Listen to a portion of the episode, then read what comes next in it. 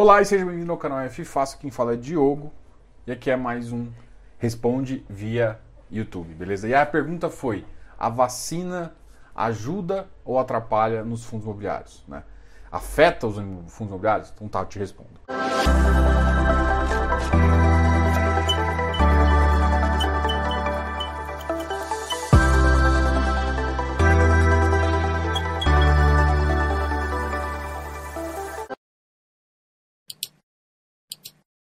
Responder aqui.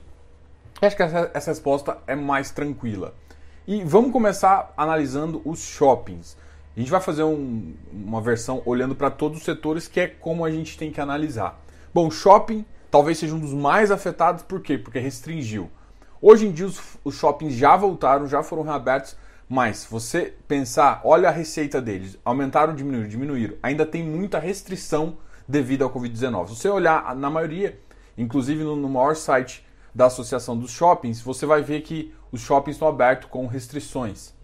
Então, o que a gente imagina é que retirando essas restrições, a economia e o, as pessoas vão voltar mais ao shopping, voltando. Inclusive, alguns cinemas ainda estão fechados, questões ainda não mudaram em relação a isso. Então, é importante entender que, tendo uma vacina, já existe um motivo ah, para você falar assim, ó, não precisa mais de restrição. Não precisando de restrição, é, o, o, muitos shoppings já estão pegando parte do estacionamento dividindo. Então todas essas restrições que atrapalham muito na sua receita deixam por pó. Então o que, que a gente imagina se a gente tiver uma vacina que as receitas vão voltar muito mais fortes, principalmente agora em dezembro.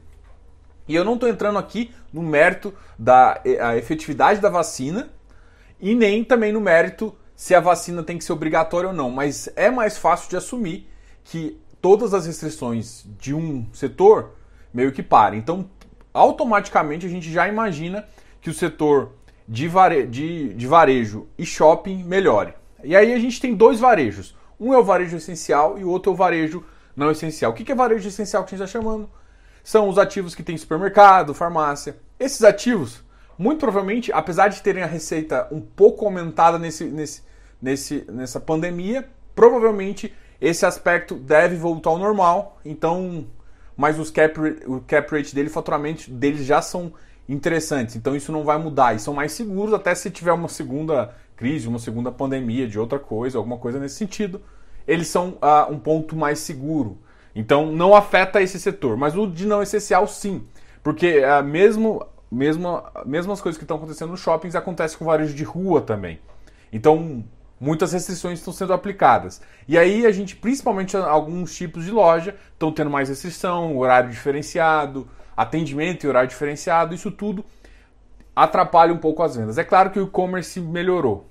A grande questão é o seguinte, vamos pensar agora em logísticos para pensar em e-commerce. O e-commerce vai mudar? Não, o e-commerce virou uma... Um, é, para mim é uma ideia o seguinte, uma vez que ele já assumiu, as pessoas já entenderam que podem comprar e podem fazer, ela vai distinguir melhor o que ela pode comprar pela internet mais barato, utilizando e-commerce, e o que ela vai decidir comprar na rua. Então, isso vai fazer com que o, a, a aceitação desse tipo de atividade fique maior. Não deve diminuir demanda, a grande questão é a seguinte: é uma demanda que vai cada vez mais crescendo. Qual que é a diferença, por exemplo, do Brasil e dos Estados Unidos? Os Estados Unidos ele tem correios e, e entregas que demoram às vezes menos de 24 horas. E isso é uma coisa muito complicada aqui no Brasil. Então a gente tem um.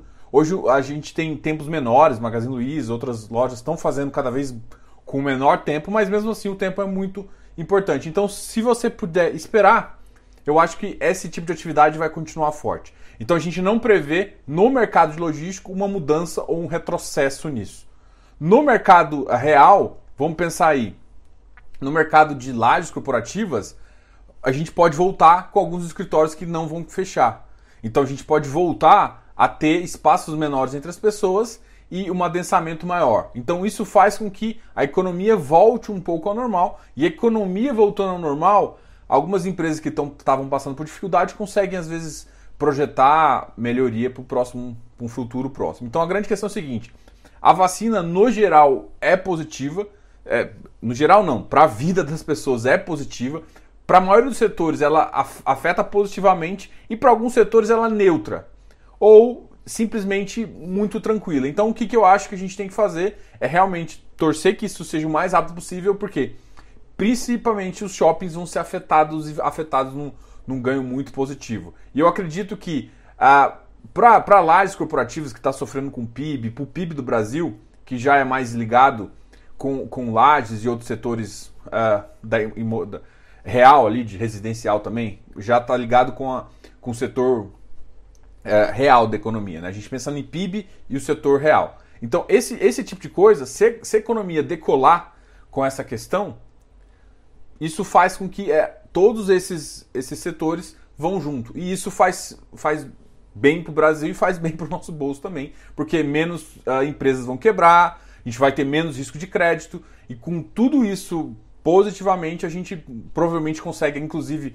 pensar em reajustes uh, maiores nas dos aluguéis das, das lajes. Então, assim, cobrar, voltar a cobrar IGPM, voltar a cobrar IPCA, até porque muito provavelmente esses índices comecem a cair, sendo que o nosso PIB fica mais forte também. Então a gente vai precisar de menos impresso, a nossa dívida interna acaba diminuindo, porque a gente começa a gerar mais receita, gerando mais receita a gente diminui.